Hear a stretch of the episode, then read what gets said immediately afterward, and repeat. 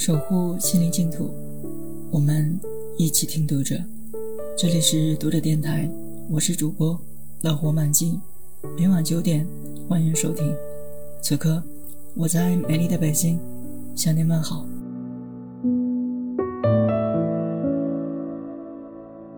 国庆假期期间追了一部电视剧《大山的女儿》，很多情节让我潸然泪下。很久没有为一部电视剧的桥段而感动，而这次第一书记黄文秀的事迹戳动了内心最柔软的部分。读者电台今天起播出系列节目《大山的女儿》，黄文秀芳华无悔。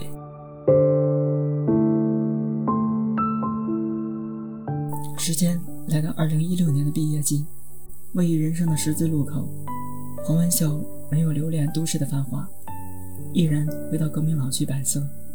作为优秀选调生，进入百色市委宣传部工作。百色位于广西西部，自然条件差，是广西脱贫攻坚的主战场之一。二零一八年三月二十六日，黄文秀响应党组织的号召，到偏远的乐业县百坭村担任第一书记。有同学问过他。